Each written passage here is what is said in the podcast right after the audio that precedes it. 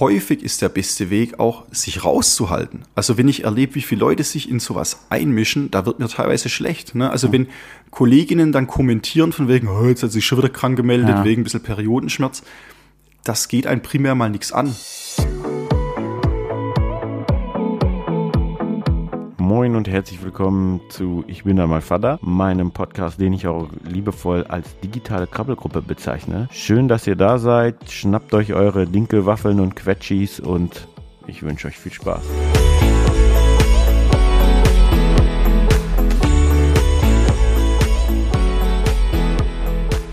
Hallo und herzlich willkommen zu Ich bin da mal Vater, dem Papa-Podcast.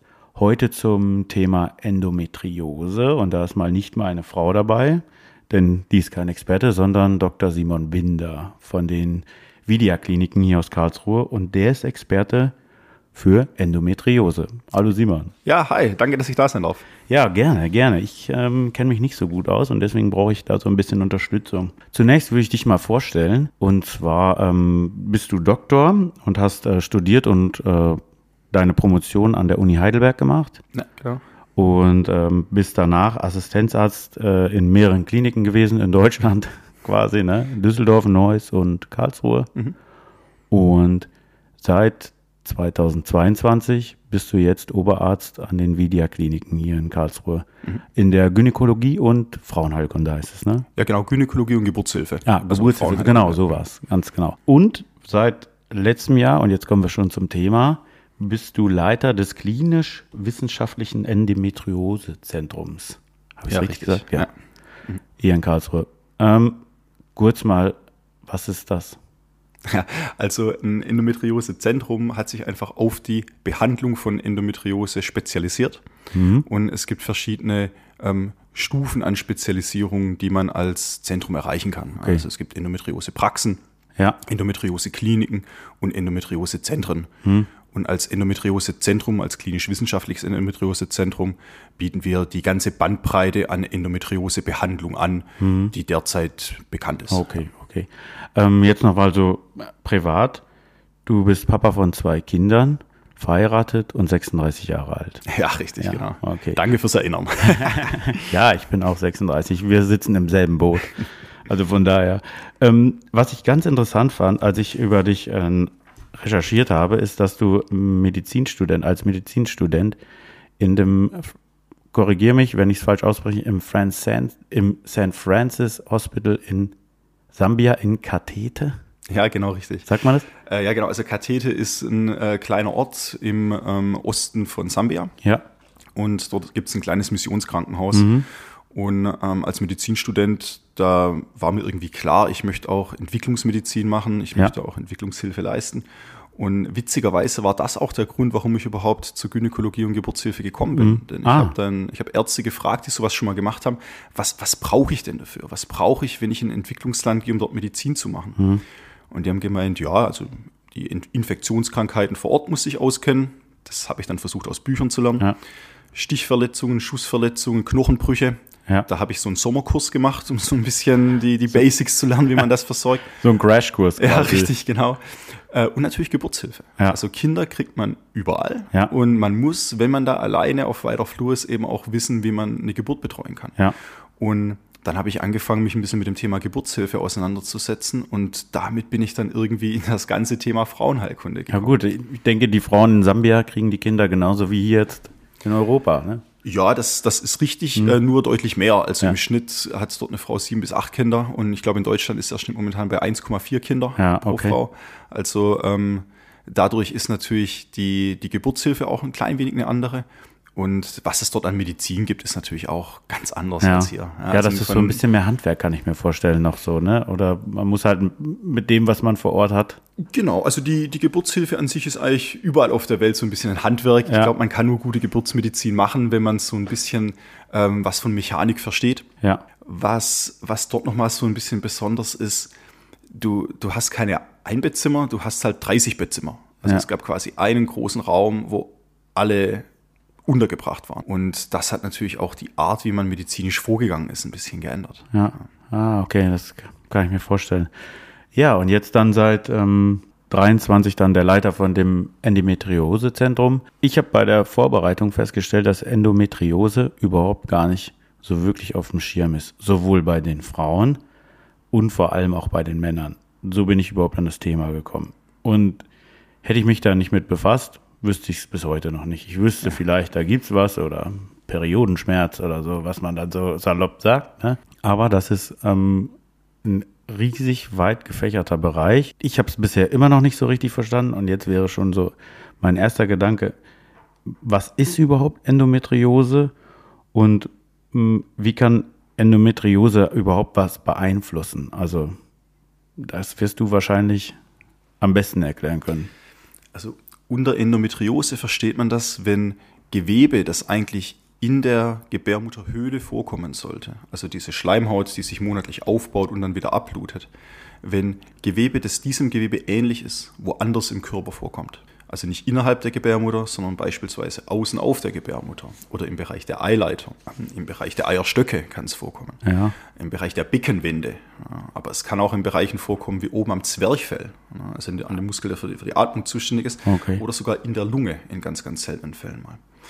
Und ähm, dementsprechend vielfältig sind natürlich auch die Beschwerden und dementsprechend unterschiedlich sind die Probleme, unter denen die Frauen leiden mit Endometriose. Aber was sind das für Probleme? Also ein Leitsymptom der Endometriose ist Dysmenorrhoe. Unter Dysmenorrhoe verstehen wir Mediziner Schmerz bei der Periodenblutung. Mhm.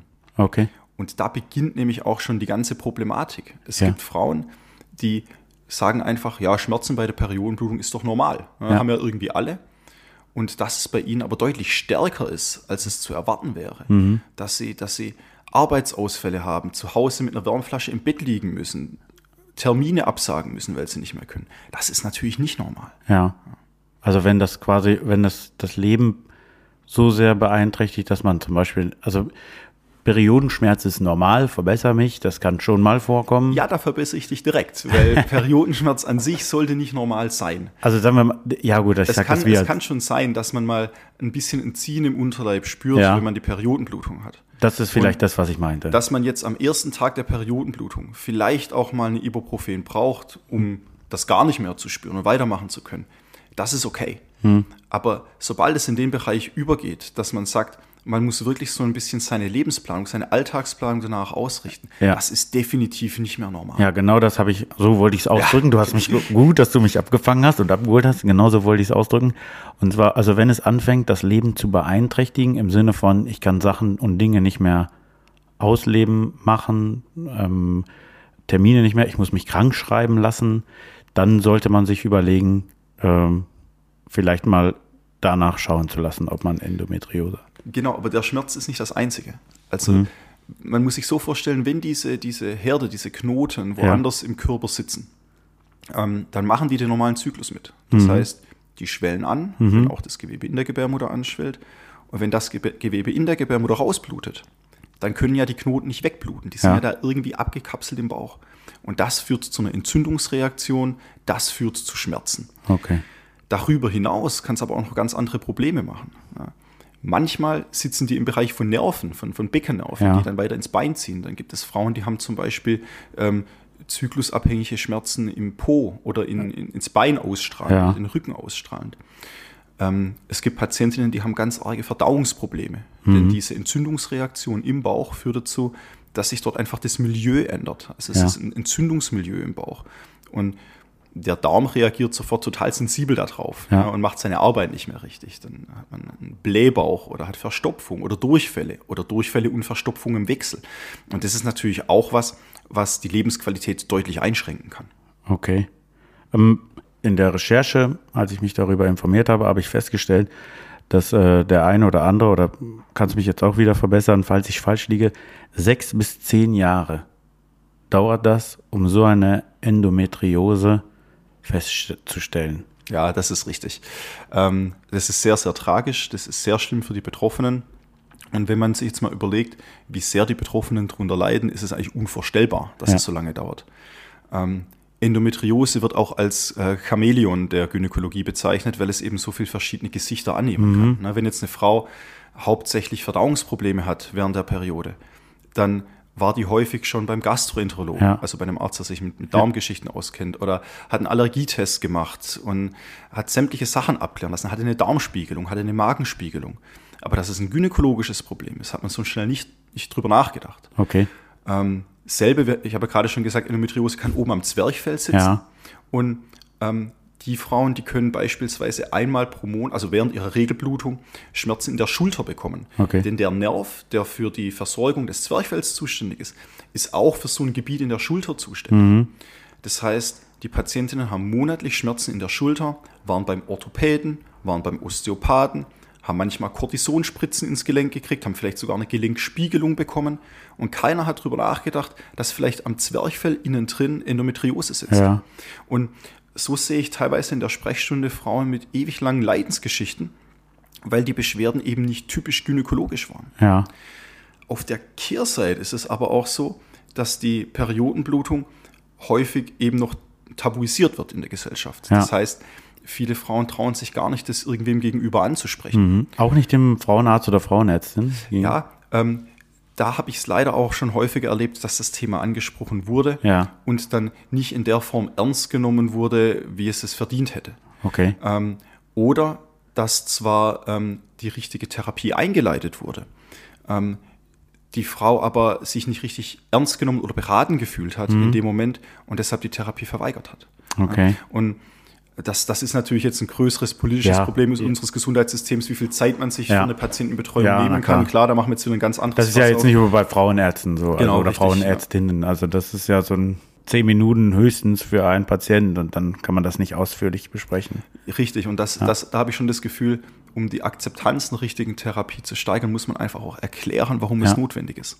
Ja, Aber wenn ich jetzt, für mich ist jetzt, stellt sich die Frage, ähm, sechs bis zehn Jahre und vielleicht bin ich da jetzt auch einfach zu männlich und verstehe das nicht so richtig, deswegen ist es ganz gut, dass wir darüber sprechen. Aber wenn immer wieder während der Periode irgendwelche Schmerzen auftreten, wieso kommt man dann nicht, also wenn die dann so extrem sind, dass ich da wirklich alles beenden muss, Arbeit, Freunde, ähm, Partys oder sowas, je nachdem, wie es halt ist, wieso kommt man dann nicht auf diesen Zusammenhang? Also, dass das, dass jetzt meine Periode mit diesen, ja gut, vielleicht würde ich auch nicht da sofort drauf kommen, vielleicht dauert, würde es auch ein paar Jahre dauern, dass ich daran, dass ich das merke, ey, immer wenn ich Periode, wenn ich meine Periode bekomme, ist es ähm, ähm, Rückenschmerzen oder un starke Unterleibsziehen oder so. Verstehst du, wie ich das meine? Ich, ich verstehe, was du meinst. Und ich meine, ganz klar ist, die Frauen sind ja nicht doof. Die Ja, checken um schon, dass Himmels ihre, ihr Periodenschmerz irgendwie sie komplett aus dem Leben rausnimmt. Ja. Nur der Periodenschmerz wird einfach schon so sehr als schicksalhaft angenommen, Okay. ähm, dass keine weiteren, keine weiteren Schritte unternommen werden. Oder wenn weitere Schritte unternommen worden sind und die dann aber abgeblockt wurden. Ja. Und das muss nicht mal der Frauenarzt sein. Es reicht schon, ähm, dass sich beispielsweise die Patientin der eigenen Mutter anvertraut Ja. und sagt, hey, ich habe echt starke Periodenschmerzen, ganz am Anfang schon, ne, Ja. wenn die ersten Perioden kommen. Und die eigene Mama dann aber sagt, ja, das ist normal, das hatte ich auch. Ah, Das ist besonders fies, denn wir wissen, da ist eine genetische Komponente mit drin. Das Okay. heißt, ähm, die Wahrscheinlichkeit, wenn, wenn ich jetzt Endometriose habe, Hm. ist die Wahrscheinlichkeit sehr hoch, dass meine Mama oder meine Schwester oder meine Tante das eben auch haben. Okay. Das heißt, man ist in so einer, in so einer kleinen Bubble, ne? in, in so einem ähm, Ah. äh, Mikroumfeld, wo, wo es heißt, ja, ist doch normal, dass weh tut. Ne? Nimmt Ja. man halt Maximaldosis Ibuprofen und geht trotzdem arbeiten. Kann also auch, sag mal, ist der Partner auch mit im Boot, jetzt, um darauf zurückzukommen, dass er jetzt nicht sagt, stell dich nicht so an. Ja, also den Satz kann ich eh nicht mehr hören. Das ist, das ist natürlich echt, ja. Ähm, das heißt, wenn man da als Partner natürlich merkt, ähm, meine, meine Partnerin leidet da, Ja. ne, dass man dann auch wirklich sagt, okay, wie kann ich dir da helfen? Mhm. Kann ich dich da irgendwie unterstützen? Sollen wir da weiter nachschauen lassen? Ja, okay. Also das wären so, also wir haben jetzt auch ja vorher nochmal nachgefragt, ähm, ob jemand Fragen hat. Und eine Frage ist zum Beispiel, wieso kann das ein Arzt nicht einfach so feststellen? Und äh, gibt doch diesen Ultraschallstab. Ja, genau. Also das ist so diesen, die- diese, den habe ich damals bei Martin gesehen und auch bei der, wenn ich bei der Untersuchung mit war, als meine Frau schwanger war. Das ist dieser lange Ultraschallstab, der dann ähm, vaginal, sagt man das so, richtig, einführt, um zu schauen, ah, ist, wo ist das Kind und wie groß und mal, wo, ne? Wieso ist es so schwer zu erkennen, wenn man, ich stelle mir das vor, kann ich da einfach reingucken mit dem Stab, oh, da sind Verwachsungen. Also die, die Sache mit der Diagnose der Endometriose, die ist recht komplex und ähm, Ultraschall ist schon nicht schlecht. Und was du da angesprochen hast, ähm, es gibt den Ultraschall über den Bauch. Den ja. kennt man wahrscheinlich eher, dass man da so ein komisches Teil auf den Bauch kriegt und so Gel und ja. dann kann man da so reingucken. Ähm, die Gebärmutter und die Eierstöcke sind aber meistens so unter dem Daumen bei diesem mhm. Ultraschall. Das heißt, man müsste durch den Daumen durchschallen mhm. und im Daumen befindet sich häufig Luft ja. und rein physikalisch kann ich einfach durch Luft nicht durchschallen. Ja. Deshalb ist der Ultraschall über die Scheide oder über den Popo recht ja. wichtig, ne? dass man einfach diesen Stab vaginal oder rektal einführt okay. und dann einen Ultraschall einfach direkt vor Ort machen kann, direkt von der Gebärmutter und den Eierstöcken. Ah, und dann könnte man es theoretisch erkennen? Ja, ähm, es gibt verschiedene Formen der Endometriose. Ja. Also es gibt Endometriose, die tritt beispielsweise auf als Zyste am Eierstock, also mhm. als so, so mit, mit ähm, Blut gefüllter Sack mehr oder ja. weniger. Das sollte man sehen im Schall. Okay. Also das sollte einem nicht durchgehen, das sieht man in aller mhm. Regel. Ähm, es gibt die Endometriose, die als großer Knoten wächst mhm. und dann in die Blase reinwächst oder in den Darm reinwachsen ja. kann. Und das ist auch so was, das findet man meistens auch, wenn es eine gewisse Größe erreicht hat. Dann gibt es die Endometriose der Muskulatur der Gebärmutter. Mhm. Das hat einen speziellen Namen, das nennt sich Adenomiose. Okay. Ähm, da gibt es so bestimmte Ultraschallzeichen. Ja. Und wenn die auftreten, ist es sehr wahrscheinlich, dass eine Adenomiosis vorliegt. Ja. Ähm, die, die Studien dazu wurden jetzt aber erst vor zwei Jahren revidiert und publiziert. Das heißt, das sind recht neue Erkenntnisse. Ja. Es wird in, in dem Gebiet natürlich schon geforscht und geguckt, aber das sind zum Beispiel sehr, sehr neue Erkenntnisse. Und wenn man sich nur regelmäßig in dem Gebiet fortbildet, ähm, hat man eben das Wissen, dass man diese Adenomyosis im Ultraschall auch entdecken kann. Ah, okay. Und was aber auch auftritt, ist Endometriose, die sehr oberflächlich wächst, wie so ein Rasen. Ne? Ja. Und egal wie viel Ultraschalls, CTs oder MRTs man macht, die sieht man nicht. Ach, das ist so wie so ein so flächendeckend quasi. Genau, also man muss sich das so vorstellen, die, die Organe im, in unserem Bauch, die sind mit so einer Schicht überzogen, Peritoneum ja. nennt sich das. Also wie so eine Tapete, die über ja. allem drauf ist. Und wenn da so kleine Stückchen Endometri Endometriose drauf sind, die kann ich einfach nicht sehen, weder im Schall noch MRT noch CT. Da hilft es wirklich nur, wenn man mit einer Kamera in den Bauchnabel reinschaut mhm. und sich vor Ort mal richtig ein Bild von macht. Also quasi so eine richtige OP. Eine richtige OP ist das in Vollnarkose. Das hat mal, ähm, das hat mir auch einer erzählt, dessen Frau ähm, an Endometriose ähm, leidet. Mhm. Der, das merkt man nur durch eine, jetzt, ich hoffe, ich sage es richtig, Endoskopie. Ja, Laparoskopie. Oder so, ganz genau, das habe ich gemeint. Dass er es damit feststellen kann. Also, dass man, also oft, so wie du es jetzt sagst, also es gibt bestimmte Bereiche, man muss halt reinschauen.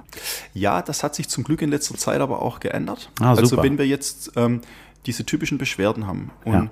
wenn, wenn wir jetzt in einem Endometriosezentrum durch einen Untersucher, der sich in dem Gebiet auskennt, den hochgradigen Verdacht haben, ja. dass da eine Endometriose vorliegt, dann stimmt das in aller Regel auch. Und das geht so weit, dass die Krankenkassen auch sagen, okay, das reicht uns. Mhm. Wenn jemand, der spezialisiert ist auf Endometriose, sagt, da liegt eine Endometriose vor, ja. auch ohne, dass man im Bauch reingeschaut hat, okay. ohne, dass man da was ah. weggeschnitten hat und unter dem Mikroskop untersucht hat, sagen trotzdem beispielsweise auch viele Krankenkassen, okay, ähm, dann übernehmen wir jetzt die Therapie. Dann bezahlen wir beispielsweise die Spirale oder die Pillentherapie. Ah, okay. Dann muss das die Patientin nicht selbst bezahlen. Ah, okay. Aber also wenn ich jetzt äh, da zurücksehe, dass man da nicht reinschauen muss, das ist ja schon mal ganz gut. Für mich stellt sich jetzt nur noch die Frage, ich stelle mir das vor meinem innerlichen Auge vor, dass es da diese Entzündung gibt. Jetzt wäre für mich die Frage, beeinflusst das auch irgendwie gerade, wenn wir darüber reden, dass man schwanger wird, die die, kann das die Schwangerschaft oder die Chancen beeinflussen, dass ich überhaupt schwanger werde? Oder ist das vielleicht sogar ein Grund, warum viele auch nicht schwanger werden können? Ja, richtig. Also die Schwangerschaftswahrscheinlichkeit ist bei Frauen, die an Endometriose leiden, ähm, reduziert im Vergleich zu Frauen, okay. die keine Endometriose haben. Und das kann verschiedene Gründe haben. Also diese Endometrioseherde können im Bauch zu Verwachsungen führen mhm. und können so am Eileiter ziehen, ja. dass es der, das Ei und das Spermium einfach nicht zueinander schaffen. Ah. Also rein mechanisch einfach da eine Aha, Grenze bilden. Okay. Eine Theorie, wie Endometriose entsteht, ist mhm. aber auch, dass die Beweglichkeit der Gebärmutter und der Eileiter von vornherein schon irgendwie gestört war mhm. und dadurch viele Endometriumszellen in mhm. den Körper ausgetreten sind, sag ich mal. Genau, also äh, nach, nach vorne ge, gearbeitet wurden und dort festgewachsen sind. Und allein die Tatsache, dass Gebärmutter und Eileiter nicht richtig funktionieren, Ja. kann schon dazu beitragen, dass man nicht schwanger wird. Das ist quasi ähm, eine gemeinsame Ursache für die Ja. Unfruchtbarkeit und für die Endometriose. Ah, entsteht. okay. So ein Entzündungsmilieu, über das wir vorhin schon gesprochen Ja. haben im Bauch, trägt aber auch dazu bei, dass eine Befruchtung von Spermium und Eizelle nicht richtig ablaufen kann. Ah, okay. Wenn der Körper merkt, da ist eine Entzündung, dann ist das Immunsystem hochgefahren Ja. Mhm. und dann ist natürlich eine Schwangerschaft auch erstmal ein bisschen schwieriger. Ah, okay. Und das ist jetzt zum Beispiel auch ein Fall, da lohnt sich dann wieder eine OP. Also wenn ich jetzt gerade schon gesagt habe, man braucht eine OP nicht immer.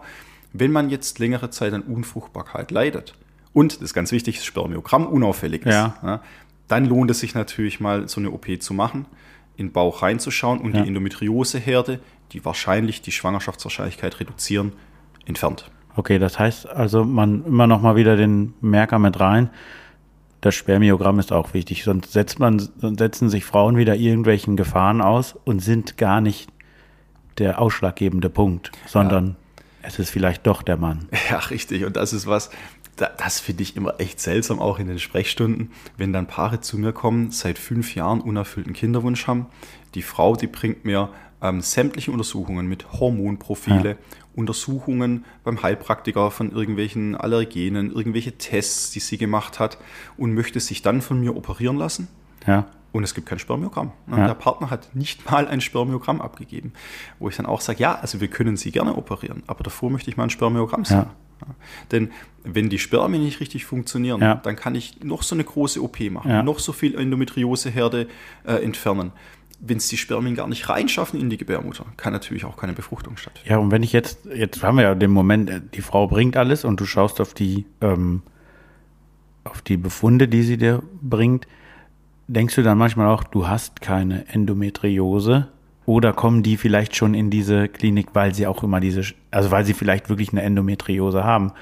Also für mich ist die Frage, die kommen zu dir und sagen, ey, ich- ich glaube, ich habe eine Endometriose. Es wurde nie wirklich äh, behandelt oder vielleicht ist es auch eine. Und dann kommst du da hin und dann sagt der Mann, ja, ich habe aber kein Spermiogramm gemacht. Sagst du dann auch, Leute, ich glaube, ihr habt gar keine Endometriose, wenn ihr noch nicht mal, also, oder sind sie in dem, wenn sie zu dir kommen, so weit, dass sie quasi, ich sag's mal so, auf jeden Fall eine Endometriose haben?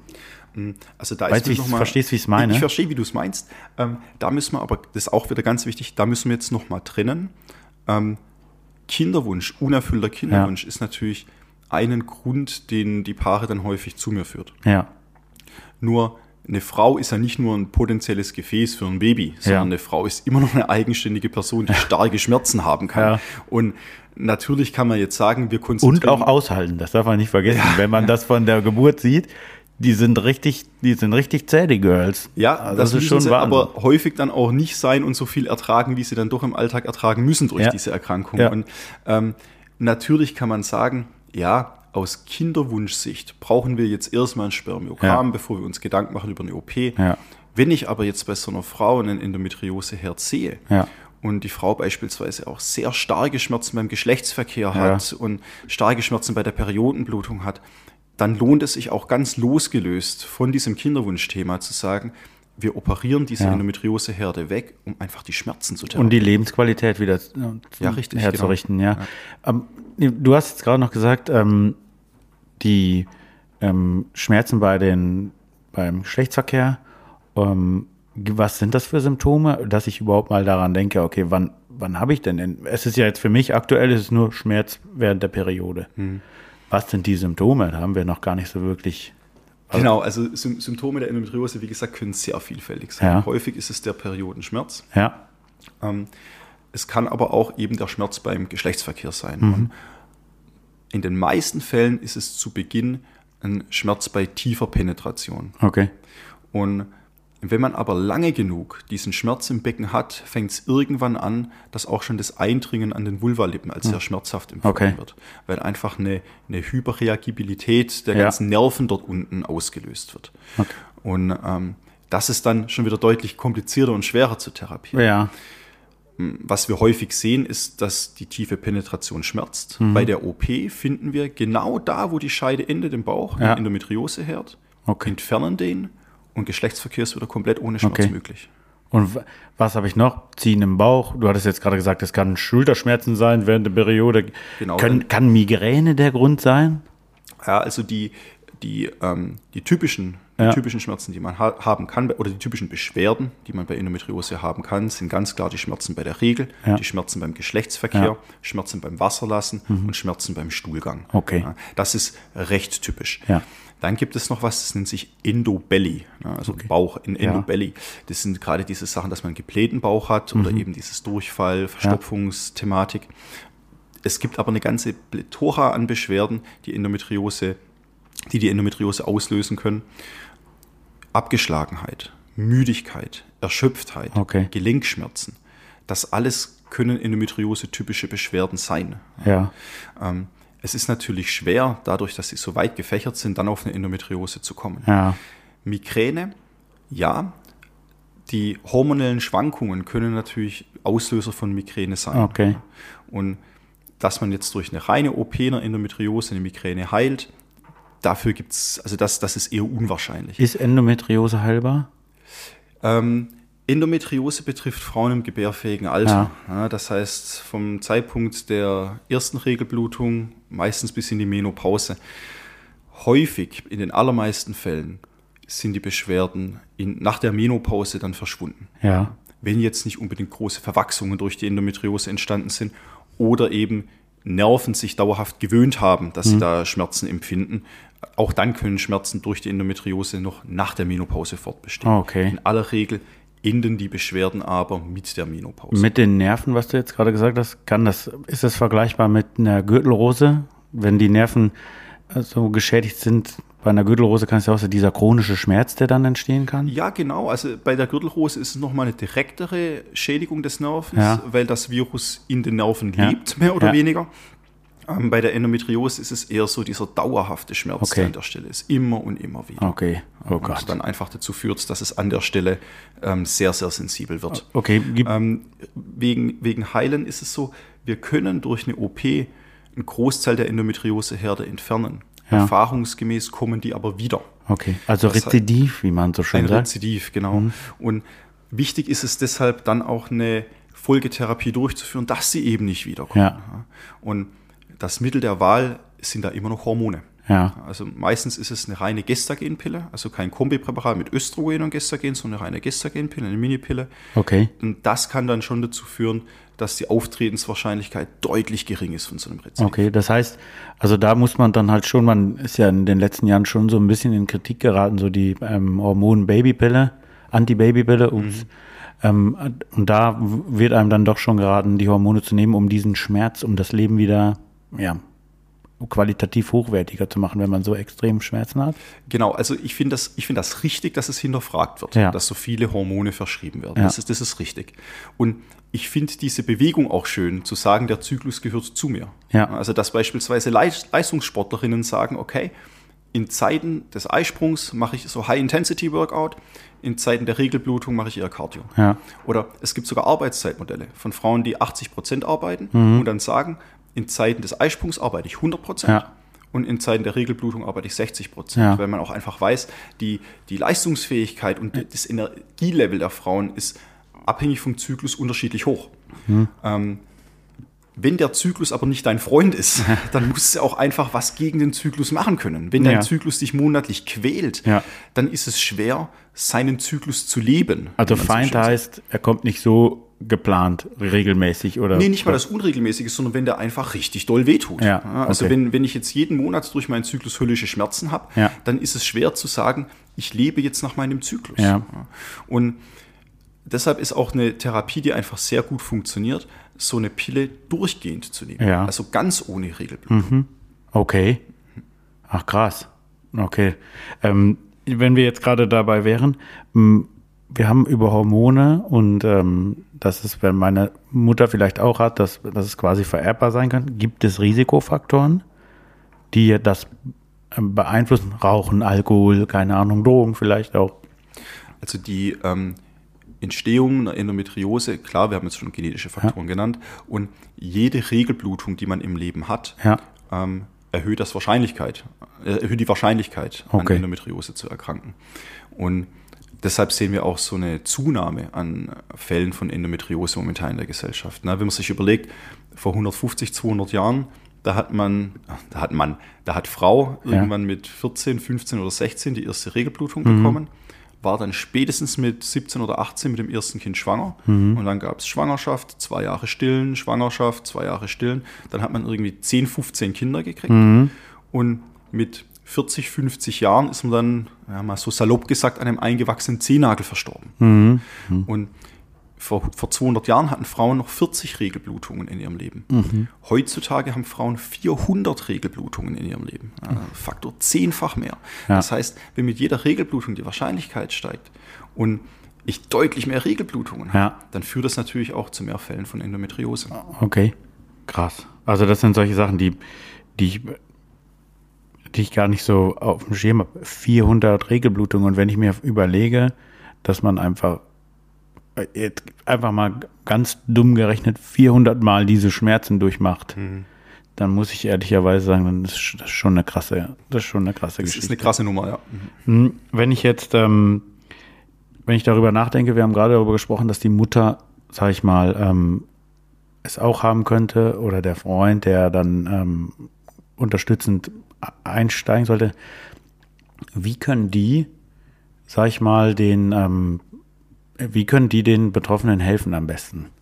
Also erstmal durch Verständnis, aber gibt es noch andere Möglichkeiten? Also Verständnis zu zeigen, ähm, ist natürlich ein wichtiger Faktor. Da müssen wir aber noch mal einen Schritt zurückgehen. Und ich glaube, man muss sich selbst auch fragen, was für eine Beziehung habe ich zu der Person, die da gerade leidet? Und häufig ist der beste Weg auch, sich rauszuhalten. Also wenn ich erlebe, wie viele Leute sich in sowas einmischen, da wird mir teilweise schlecht. Ne? Also wenn Kolleginnen dann kommentieren von wegen, oh, jetzt hat sich schon wieder krank gemeldet, Ja. wegen ein bisschen Periodenschmerz, das geht einem primär mal nichts an. Mhm. Oder wenn man, also wenn, wenn es jetzt um den Schmerz geht oder auch wenn es um unerfüllten Kinderwunsch geht. Ich weiß nicht, wie es bei euch ähm, in, der, in der Familie war, aber ab einem gewissen Alter, wenn meine Frau und ich an Weihnachten gekommen sind, wurde peinlich genau drauf geguckt, ob meine Ja. Frau Alkohol trinkt oder nicht. Ja. Und es ging sofort los. Na, wann ist es denn bei euch Jo, soweit? Na, ja, wann, kommt denn da, wann kommt denn da Nachwuchs? Oh, und ja. wenn man sich jetzt mal vorstellt, es gibt Paare, die versuchen seit fünf, sechs Jahren schwanger zu werden und es klappt nicht. Ja. Und bei jeder Gelegenheit wird man sowas gefragt. Das heißt, Verständnis zu zeigen ist wichtig, aber je nachdem, wie eng ich so einer Person verbunden bin, wie Ja. nah ich der stehe, ist es manchmal auch der richtige Weg, sich aus den privaten Sachen Ja, rauszuhalten. gerade dieses Thema, ähm, wo, wann werdet ihr denn, oder wann wirst du denn schwanger? Ja, oder bist genau. du schon schwanger? Ja, Und das ist so eine aufgeladene Frage, das Ja. wird man sich als Fragesteller manchmal gar nicht bewusst. Als Gynäkologe hat man nochmal einen anderen Blick drauf, aber ähm, wenn, wenn man da nicht so richtig im Thema drin ist, da kann man Menschen richtig mit verletzen. Deshalb finde ich es eben wichtig, okay, man kann Leute mit in, in diesem Thema oder auch mit Endometriose schon unterstützen, Verständnis Hm. entgegenbringen. Da es aber schon um ein sehr privates und heikles Ja. Thema geht, ist die Frage, wie weit ich mich als Außenstehender da unbedingt involvieren muss. Wenn es jetzt die eigene Partnerin ist, ist es selbstverständlich was Ja. anderes. Ja. Da, da sollte man einfach auch ähm, eine gewisse ähm, Awareness zeigen ne? und sagen, hey, hört mal her, ich habe da auch mich mal eingelesen, habe da auch was gefunden. Ist es denn so mit den Beschwerden? Ich habe gelesen, da kann das und das vielleicht Ja. helfen. Also da kann man als Mann, glaube ich, schon auch seine Frau unterstützen. Nur als Kollege die Kollegin unterstützen oder meine Cousine mit sowas unterstützen, Ja. das weiß ich nicht, Ist ob das der schwierig. richtige Weg ist. Ja, okay. Ähm, ja, also wir, hab, wir haben jetzt viel drüber gesprochen und wenn ich jetzt, ähm, ich kannte bisher nur die Möglichkeit, dass man das, ähm, sag ich mal, mh, rausschnibbelt, sage ich jetzt einfach mal, dass man operiert. Das ist jetzt das, was ich mir angelesen habe und mich darüber informiert habe. Ähm, dass es dann auch sehr hoch, also ich hoffe, ich drücke das richtig aus, sehr hoch rezidiv ist. Das heißt, ein Drittel oder, oder die Hälfte bekommen es dann vielleicht sogar wieder nach einer gewissen Zeit. Ähm, was mir jetzt gerade noch einfällt, äh, wo ich sage Rezidiv, kann es zum Beispiel auch sein, dass ich jede dritte Regelblutung nur diese Schmerzen kriege? Oder ist, wenn ich Endometriose habe, es bei jeder Regelblutung so, dass diese, dieser Schmerz eintritt oder diese Symptome? Also wa- was den Regelschmerz angeht, erlebe ich eigentlich schon, dass wir die Frauen berichten, dass sie zunehmend Regelschmerz Ja. haben. Also dass es mit jeder Regel mehr wird, Ja. bis einfach ein Level erreicht ist, wo man Okay. schon Angst davor hat, wann es wieder kommt. Mhm. Ähm, was jetzt so Verdauungsbeschwerden angeht, ist es häufig etwas unklar. Also da Ja. gibt es mal Regelblutungen, wo es einigermaßen funktioniert. Ja. Es gibt aber auch Regelblutungen, wo es nicht so, ähm, wo, wo eben wieder sehr starke Probleme Ja. auftreten. Ja. Ähm, der Schmerz nimmt aber eher zu. Okay. Ähm, was jetzt so Therapieansätze angeht, manchmal reicht bei Endometriose auch eine einfache, in Anführungszeichen, Schmerztherapie. Ja. Also es gibt Frauen, wo man schon vermuten kann, dass sie unter Endometriose leiden. Wenn die dann aber mit drei oder vier Ibuprofen pro Zyklus klarkommen, Mhm. Dann muss man nichts rausschnippeln. Dann muss man nicht unbedingt operieren. Dann muss man auch nicht mit einer Pillentherapie beginnen. Okay. Also der erste Schritt wäre natürlich erstmal eine einfache, in Anführungszeichen, Schmerztherapie. Ja. Jetzt höre ich quasi durchs Mikrofon schon Frauen da draußen lachen, die, die sagen, Ibuprofen und Buscopan, was ist denn das für ein Doktor, dass der mir sowas empfiehlt? Ja. Bei meinen Periodenschmerzen hilft es nichts. Ja, es gibt Frauen, denen hilft das garantiert nicht mehr. Da Ja. müssen wir weitere Schritte gehen. Der erste Schritt wäre aber erstmal sowas. Ja. Man versucht halt auch die OP zu vermeiden, weil ja jede OP auch so eine gewisse. Also Ähm. jede, jedes medizinische Verfahren hat Risiken. ne? Alles, alles, was Nutzen hat, hat auch Risiken und die muss man einfach immer gegeneinander abwägen. Ja. Und wenn ich jetzt Frauen habe, die sagen, okay, ich habe meine Ernährung umgestellt, ich habe mit Endometriose-Yoga begonnen und ich bin von drei Tage Schmerzmittel pro Monat runter auf einen halben Tag Schmerzmittel pro Monat, Ja. Dann ist das fein. ne? Dann Ja. brauche ich keinen OP-Termin für die Patientin vereinbaren, sondern dann sage ich vielleicht, okay, dann sehen wir uns in einem halben Jahr oder Jahr wieder, gucken mal, wie es dann geht. Ja. Ähm, also gibt es irgendwelche Forschung und Entwicklungen, die jetzt irgendwas, die, sag ich mal, den Betroffenen Hoffnung machen, wenn du schon gerade in dem Bereich arbeitest? Also die, die Forschung, ähm, was Endometriose angeht, da kommen wir schon mal wieder jetzt auf ein größeres Thema, ist leider etwas unterfinanziert. Ja. Es ist einfach kein ja, so, so Thema, mit dem man Gelder mobilisieren kann. Ja. Periodenblutung ist ein Tabuthema immer noch und es ist schwer. Die Endometriose-Vereinigung zusammen mit verschiedenen äh, Ärzten, verschiedenen Universitätsprofessoren in Deutschland, ist politisch aktiv Okay. und kümmert sich darum, dass es ein bisschen mehr in die Mitte der Gesellschaft rückt und Forschungsgelder mobilisiert werden. Das ist aber ein langer, steiniger Weg, äh, wie man sich vorstellen kann. Es gibt immer wieder interessante Forschungsansätze bei Endometriose. Ja. Ich habe jetzt aus, aus Japan was gelesen, wo Bakterien gefunden wurden in ähm, Endometriosegewebe. Und die Idee war, dass es vielleicht durch die Bakterien ausgelöst wird und die Therapie der Bakterien dann die Schmerzen lindert oder die Rezidivwahrscheinlichkeit verringert. Da ist aber auch wieder die Frage, was ist Henne, was ist Ei? Ja. Also haben die Bakterien zu Endometriose geführt? Oder- führen Endometriose zur Bakterienbesiedlung? Oder ist es vielleicht so, dass Patientinnen, die an Endometriose erkranken, auch vom Immunsystem so aufgestellt sind, dass sie eher eine Infektion mit den Bakterien kriegen. also Ah, verstehst du, was ich ja, meine? Das ja, ist ja. Mhm. deutlich komplexer. Es liest sich erstmal sehr schlüssig, aber sobald man anfängt, da ein bisschen genauer drüber nachzudenken, ergeben sich neue Fragen, die natürlich allen noch geklärt werden müssen. Okay, ja gut, das ist natürlich. Ähm, du hast es gerade angesprochen, ähm, Endometriose-Yoga. Ich habe gelesen, du ähm, hast es auch in Zusammenarbeit mit einer ähm, mit einer Dame zusammen gemacht, also beziehungsweise du bietest es an. Kannst du kurz was darüber erzählen? Ja, also die, ähm, wir versuchen natürlich auch komplementärmedizinisch verschiedene Dinge anzubieten. Ja. Das geht von Ernährungsmedizin, wir haben eine Ernährungsberaterin, mit der wir Okay. zusammenarbeiten, über ähm, Phytotherapie, also Pflanzenheilkunde. Ja. Da sind wir gerade dabei, mit einer Apotheke eine Kooperation aufzubauen, die verschiedene Phytotherapeutika für uns äh, herstellt, die bei Endometriose helfen können Okay. ähm, bis hin eben zu Endometriose-Yoga. Das ist eine bestimmte Form des Yogas, die für Endometriose-Patientinnen entwickelt worden ist. Okay.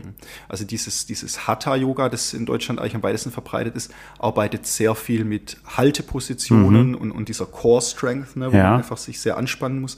Da haben viele Patientinnen mit Endometriose Probleme, da der Beckenboden sowieso schon verspannt ist. Ja.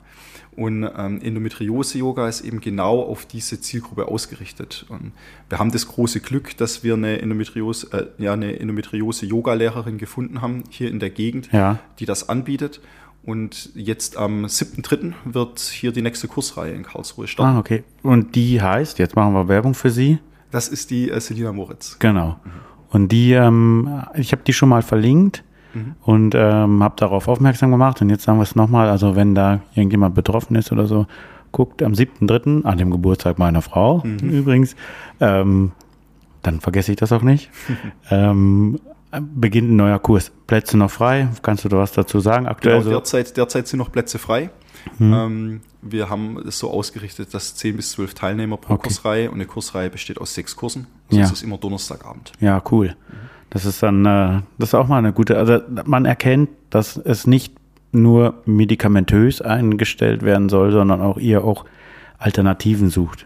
Ja, das ist richtig. Schön. Und Endometriose-Yoga ähm, ist aber schon so, auch die Komplementärmedizin ist Ja. so, es richtet sich schon an sehr unterschiedliche Patientengruppen. Also Mhm. wir haben Patientinnen, die sagen, okay, bevor ich jetzt sage, ich nehme eine Pille durchgehend ein, Ja. möchte ich mal was Sanfteres versuchen. Ja. Wir haben aber auch Patientinnen, die haben schon einen sehr harten Weg hinter sich. Also die haben eine sehr große Endometriose-OP gehabt.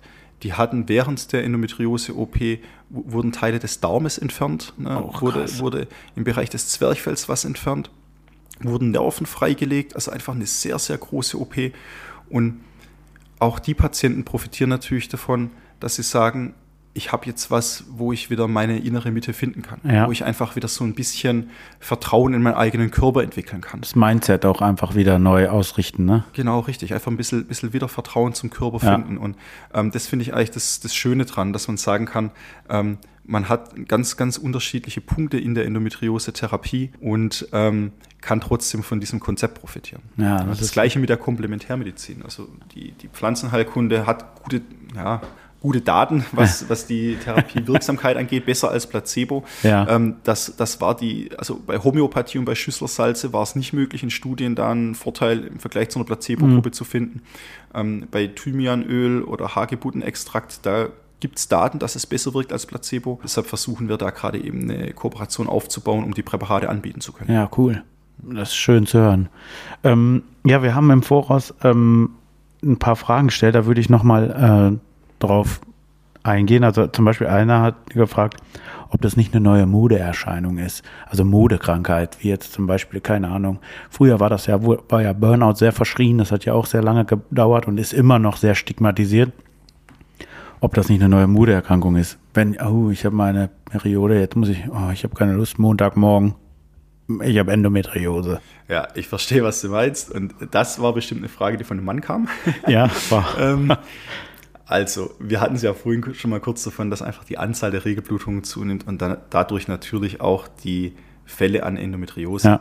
Und wenn man sich anschaut, früher, also so ab, den, ab der Erfindung der Pille, Hm. war es so, dass sehr viele Frauen mit, ähm, mit einer Pille auch verhütet haben. Ja. Und manche davon haben die Pille durchgehend genommen. Dadurch war die Wahrscheinlichkeit, Endometriose zu entwickeln, äh, geringer. Ja, Jetzt, wo die Pille auf dem Rückzug ist, Ja. und mehr mit Kondom verhütet wird, ja, ähm, steigen natürlich die Fälle an Endometriose. Hm. Das bedeutet aber nicht, dass es einfach nur eine Modeerkrankung Mhm. ist, sondern das bedeutet einfach, dass durch die medizinische Versorgung in Deutschland jetzt Endometriosefälle zunehmen. Ja. Und was ich auch wichtig finde, Frauen fangen an, da wirklich auch für einzustehen und zu sagen, ich will das jetzt abgeklärt haben. Ich Ja. habe da Schmerzen, ich will das jetzt einfach abgeklärt haben. Ich möchte, dass da mal jemand richtig guckt. Dadurch steigt natürlich auch die Diagnoserate. Also du hattest das im, im Vorgespräch, als wir mal miteinander gesprochen haben, hattest du gesagt, dass viele Frauen auch das sich einfordern müssen bei ihren Frauenärzten. Ist das, also dass man auch sagt, hey, jetzt, ich will, dass das jetzt überprüft wird.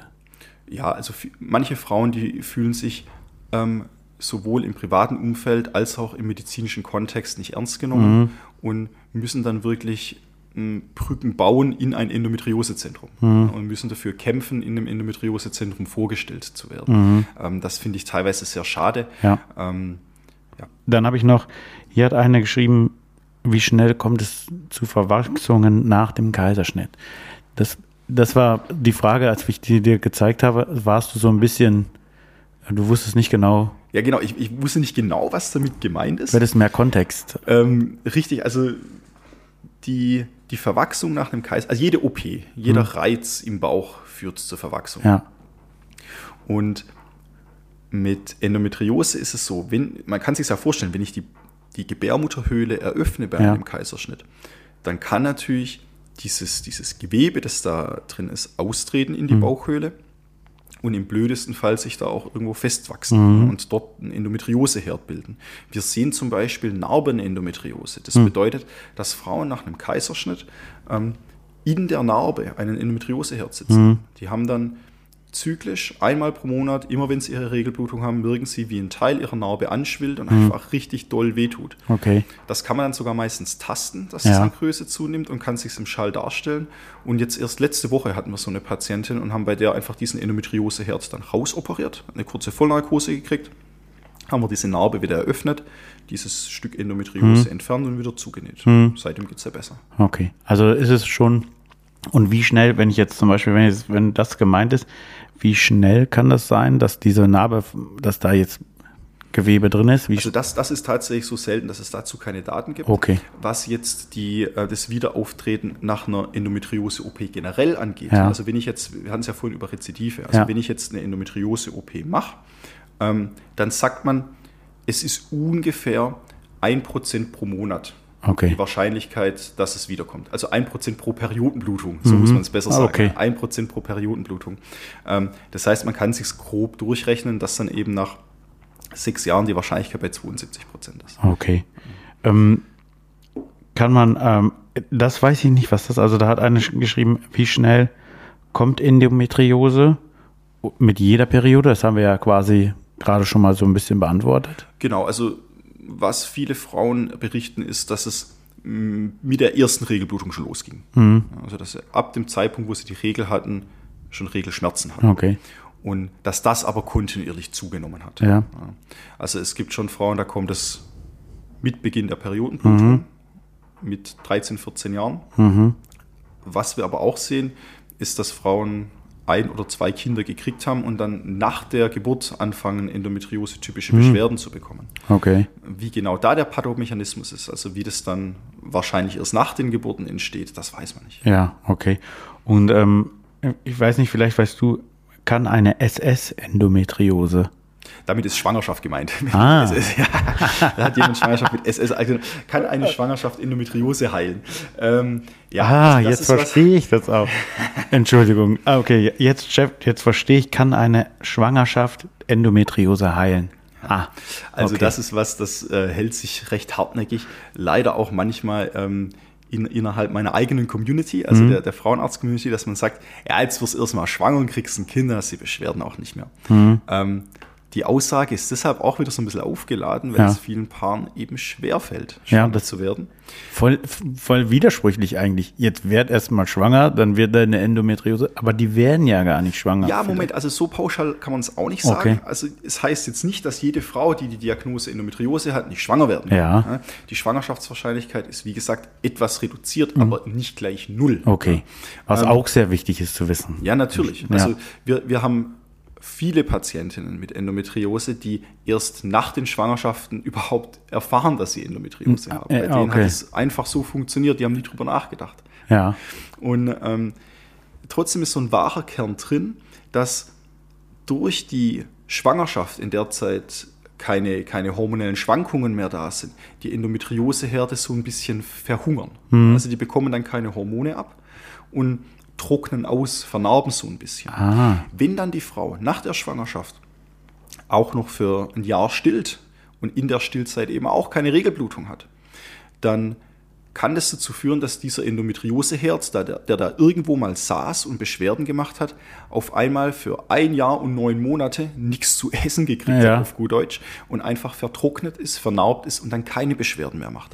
Also so einen wahren Kern hat das schon so ein bisschen Okay. die Aussage, dass eine, eine Schwangerschaft bei Endometriose helfen kann. Ja. Ähm, man kann das aber natürlich nicht pauschalisieren. Ja, okay, klar. Wie bei allem eigentlich, ne? Okay. Und ähm, ja, du hast es jetzt gerade schon gesagt, ab wann erkrankt man in Anführungsstrichen an Endometriose dann, wenn die ähm, Regelblutungen einsetzen? Genau, also es gibt schon auch Ausnahmen. Ich hatte jetzt mal einen Fall von einer zwölfjährigen Patientin mit Endometriose. Also das sind wirklich Raritäten. Ja. Ähm, normalerweise beginnt es in der reproduktiven Phase, also ab dem Zeitpunkt, wo ich beginne, meine Regelblutung zu haben. Ja. Und ähm, dann nehmen die Beschwerden eben graduell. Okay. Ja. Krass. Also auch gut für Väter zum Beispiel zu, ähm, zu wissen, dass wenn man mal ein, also ich habe eine Tochter und wenn die mal irgendwann in den Moment mal reinkommt, dass sie, dass das einsetzt und dann dauerhaft über Schmerzen klagt, kann ich ja auch quasi als Vater einwirken und sagen, ey, lass das doch mal untersuchen. Genau, richtig. Okay. Ja. Gerade wenn man alleinerziehender Vater vielleicht ist, mhm. ähm, aber auch wenn jetzt zum Beispiel man ein, die kleine so eine Mutter hat, die sagt, jetzt mach mal, ich habe das auch mein Leben lang ausgehalten, jetzt du mit deinen zwölf Jahren hältst das auch wohl aus oder 13. Mhm dass man da als Vater vielleicht intervenieren kann. Ja, Simon, also ich habe jetzt nichts mehr. Ich äh, würde mich bedanken. Es sei denn, du hast noch irgendwas, was dir, was von den Fragen, was wir jetzt noch irgendwie, was noch unbeantwortet wäre. Ansonsten ähm, möchte ich nochmal darauf hinweisen, die Vidia-Kliniken mit dem Endometriose-Zentrum, ähm, dass man da sich hinwenden kann, dass es viele, dass es eine Endometriose-Vereinigung gibt ihr auch anbietet, dass es einen Endometriosen-Yoga-Kurs gibt. März, es sind noch Plätze frei. Hier in Karlsruhe haben wir auch noch eine Vertreterin, äh, die Frau Ullinger vom Netzwerk ähm, Endometriose, Sexualität und Partnerschaft. Okay. Denn, wie gesagt, wir haben ja gerade auch schon drüber gesprochen, dass, die, dass es Schmerzen beim Geschlechtsverkehr machen kann, ja. dass es die Fruchtbarkeit beeinträchtigen kann. Das wirkt sich selbstverständlich auf Sexualität und Partnerschaft ja. aus. Deshalb hat die Endometriose-Vereinigung ähm, so eine Untergruppierung mit dem Netzwerk Sexualität, ähm, äh, Endometriose, Sexualität und Partnerschaft. Und ähm, hier in Karlsruhe haben wir das Glück, dass mit der Frau Ullinger eine der Akteurinnen dieses Netzwerks ja. sitzt, die da auch sehr aktiv ist. Okay, super. Ähm, ansonsten erfahrt ihr viel bei den Vidia-Kliniken und ähm, ich werde auch noch ein bisschen was online stellen. Und da bedanke ich mich äh, für deine Zeit. Ja, danke, dass ich da sein durfte. Gerne. Und, äh, danke, dass du dich dieses Themas angenommen hast, das meiner Meinung nach wirklich mehr in den Köpfen der Gesellschaft ankommen muss. Ja, sehe ich genauso. Äh, vielen Dank und dann vielleicht gibt es ja noch mal ein Part 2. Wir werden sehen. Also, danke Simon. Jo, mach's gut. Ciao. Ciao.